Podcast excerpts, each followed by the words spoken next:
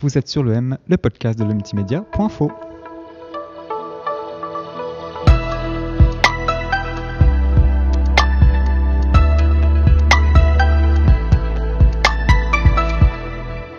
Tristan Lapin, bonjour. Bonjour.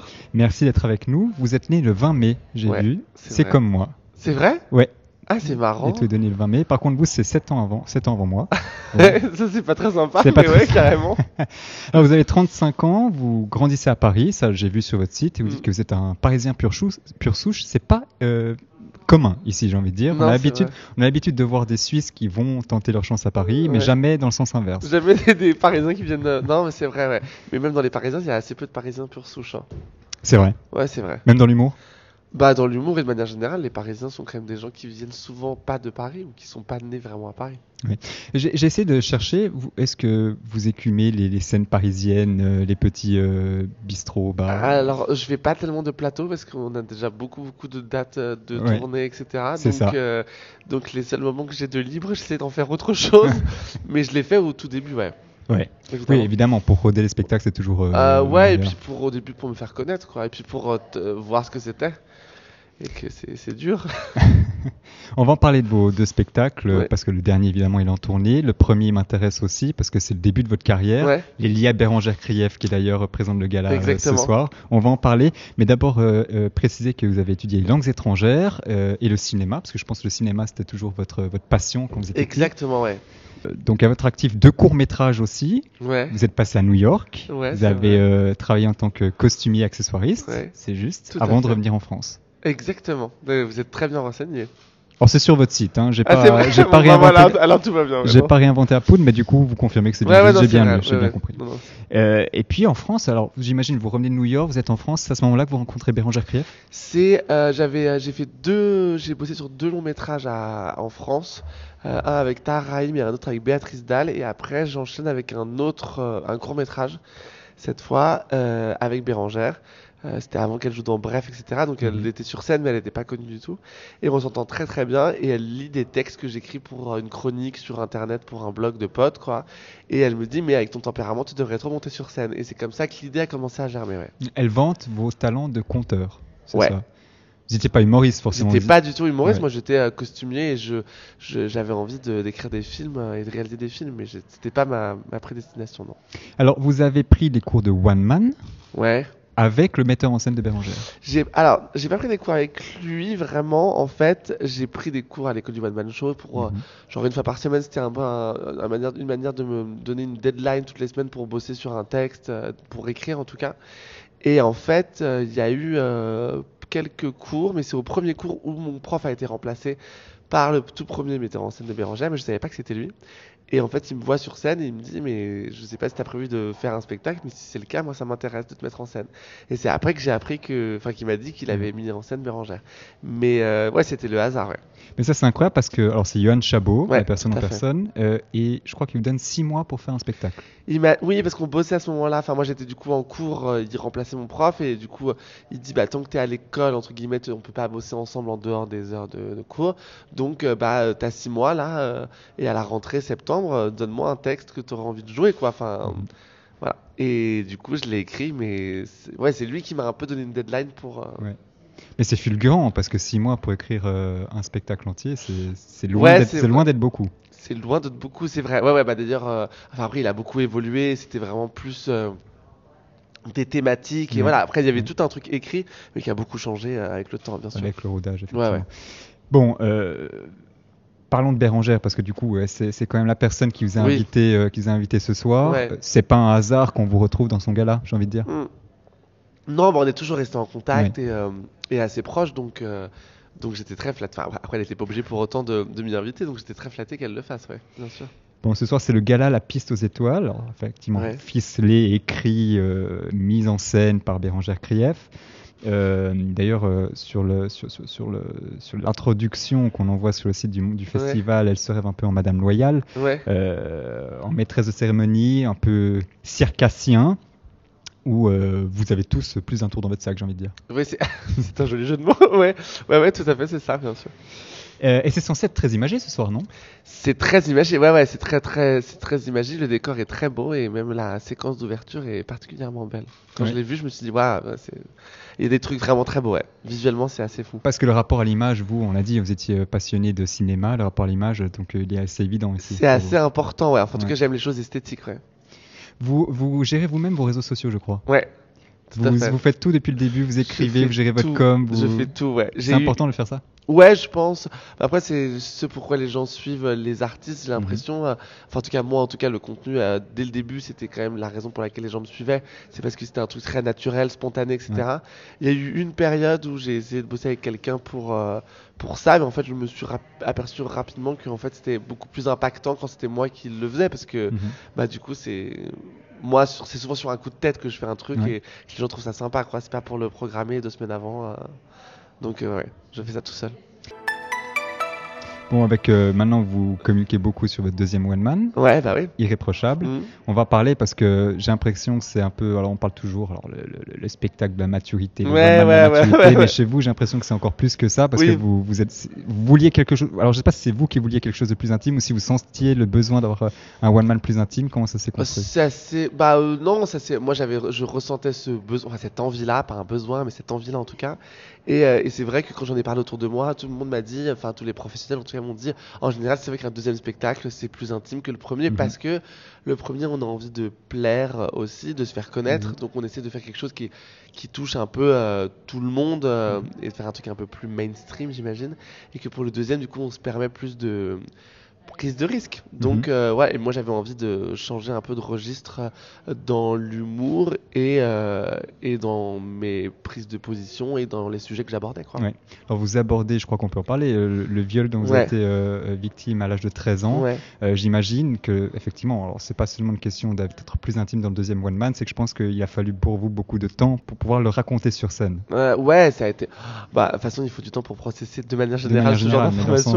S'ouvrir comme ça au monde. Ah ouais, bien sûr. Après, ça a été. Euh, ouais, c'était cathartique, mais. Euh, euh, ça a mis du temps à sortir comme ça parce que en fait j'avais jamais prévu je, me suis jamais dit je vais en parler en fait mhm. et puis d'un coup je sais pas pourquoi je me suis dit ah j'ai parlé de dépendance affective dans le premier spectacle et j'ai l'impression que c'est quand même quelque chose qui est intimement lié ce mhm. traumatisme là à ça et je m'étais dit bah en fait c'est intéressant et je trouve qu'on est il y a beaucoup de gens qui pour plaire cachent une partie de leur histoire, de qui ils sont, euh, euh, parce que euh, bah, on a toujours peur de faire un peu des vagues et de dire ouais, si je parle de ça, peut-être que les gens vont pas kiffer ou que ça va un peu perturber, voilà. Mhm. Et je me suis dit bah non, en fait, ça fait partie de moi et j'ai pas à le cacher. C'est pas, c'est pas, alors c'est grave, mais je c'est pas grave que c'est pas un tabou. C'est pas un tabou. En tout cas, il faut pas que ça en soit un. Et moi, j'ai pas envie que ça en soit un. Et, et je le pose là. Et puis voilà quoi. Alors, vous disiez dans une interview, en tout cas qui est parue dans le Parisien, quand j'entends les gens rire, je ressens du soulagement. Ça veut dire qu'on peut donc en parler, qu'on peut donc en rire. Et je pense qu'on peut en rire. Ouais. Après, j'en ris, je ris de ce qui m'est arrivé à moi. Je veux dire, je fais mhm. pas de généralité sur les agressions, les agressions sexuelles, les viols de manière générale. Euh, je dis, moi, il s'est passé ça et je prends du recul sur la situation au moment T. Euh, et oui, moi, je pense que c'est important. Enfin, en tout cas, moi, je me permets de rire de ce qui est arrivé. Mhm. Évidemment, avec. Euh, enfin, voilà, je ne permettrai pas aux gens de rire de ce qui m'est arrivé. Mhm. Mais moi, j'essaie de le faire avec de la bienveillance et et de l'humour noir évidemment mais ouais, ouais. Bon, vous savez ici à Montreux il y a quand même euh, une sorte de tradition Grégoire Führer le président euh, dit toujours que à Montreux le, le, le, le motto c'est rire de tout et euh, bon, on essaie toujours d'avoir le côté où les, les, les artistes évitent de, de, de, voilà, de se cloisonner, de d'un peu de s'auto-censurer, même si peut-être le mot est un peu trop fort. Vous vous ressentez un peu là-dedans dans, dans, le fait de voilà, rire de tout, c'est important. Alors, je pense qu'il faut pouvoir rire de tout, mais je pense qu'il faut le faire de manière intelligente. Ce qui est, ce qui est, ce qui est parfois euh, pas toujours le cas. ouais. C'est toujours un peu pernicieux. Je, je trouve que c'est. Ouais, il y a des exercices sur lesquels c'est un peu touchy euh, et il faut faire attention. Voilà, c'est tout. Bah, vous lancez, ou alors, non, pas vous lancez, vous écrivez ce spectacle durant la pandémie, qui a été une période à la fois très compliquée pour mm. vous, j'ai lu, mais qui aussi a éveillé chez vous beaucoup d'idées, beaucoup de créativité. Ah bah ouais, bah, comme beaucoup, j'ai envie de dire, mais comme beaucoup d'artistes. Moi, j'ai passé deux mois seul dans mon 25 mètres carrés. Après deux ruptures difficiles, j'étais un peu au fond du trou. Et oui, oui, ça a été un. Bah, on avait j'avais pas le choix en fait de, Mhm. de créer ou en tout cas j'ai vraiment utilisé cette période comme un, un- un moyen de dire en fait euh, tu sais quoi je vais faire euh, ce que j'ai envie de faire je vais écrire ce que j'ai envie d'écrire et vu qu'on est en pause de toute façon euh, je m'en servirai ou je m'en servirai pas et du coup j'ai commencé à écrire ce spectacle là ouais. Mais c'est là aussi il y a une forme de fulgurance parce que on parlait du premier où c'était il y avait un peu ce deadline de six mois où il fallait quand même mettre sur papier quelque chose. Là, j'imagine que la pandémie, ça n'a pas été très long non plus. Il y a une Ouais, forme de j'ai pas tout écrit pendant la pandémie. Hein. Mm. J'ai écrit, j'ai commencé à écrire, euh, bah, je pense justement les textes sur le viol, etc. Ce qui a donné, ce qui m'a donné l'envie euh, de d'écrire le deuxième spectacle. C'est à la fin de la pandémie, quand mon un producteur m'a appelé en me disant, bah, du coup, on arrive à la fin du premier spectacle, euh, ça te dit pas d'enchaîner avec un deuxième. Et je lui ai dit, écoute, j'ai quelque chose en route, mais on n'avait pas de date de début ni rien. Je lui ai dit, Mhm. moi, je pense à quelque chose. J'ai une amorce d'un truc, mais qui était vraiment juste des bribes, quoi, d'idées. Donc euh, avec plaisir, mais euh, par contre ça, ça va être très différent quoi. Et euh, vraiment ça a été, je me souviens très bien, le pre- la première version du sketch du viol, je l'ai- lu à des potes au mois d'août euh, bah, 2020. Et finalement, on a joué le spectacle que un an plus tard, hein, Mhm. en le rodant en juillet. Donc il y a eu quand même du... En tout, ça a quand même pris plus d'un an à l'écrire. hein. mais il y a quand même eu une évidence. Il y a eu une évidence, ouais, sur les thématiques, euh, sur C'est quand même la base de tout. Ouais, bien sûr. Il y a une évidence sur euh, la, ce que je voulais aborder, les thématiques et, et un- le ton que je voulais donner au spectacle. Ouais. Alors vous êtes ici à Montreux, je sais pas si c'est votre première ou votre deuxième, votre C'est troisième. la troisième. Votre troisième Ouais. fois. Donc vous connaissez un peu le public Ouais. Euh, on le présente comme un public connaisseur qui est assez, euh, qui est assez alerté sur les, les- les- les questions d'humour et, et même plus large. Vous attendez quoi du public ce soir?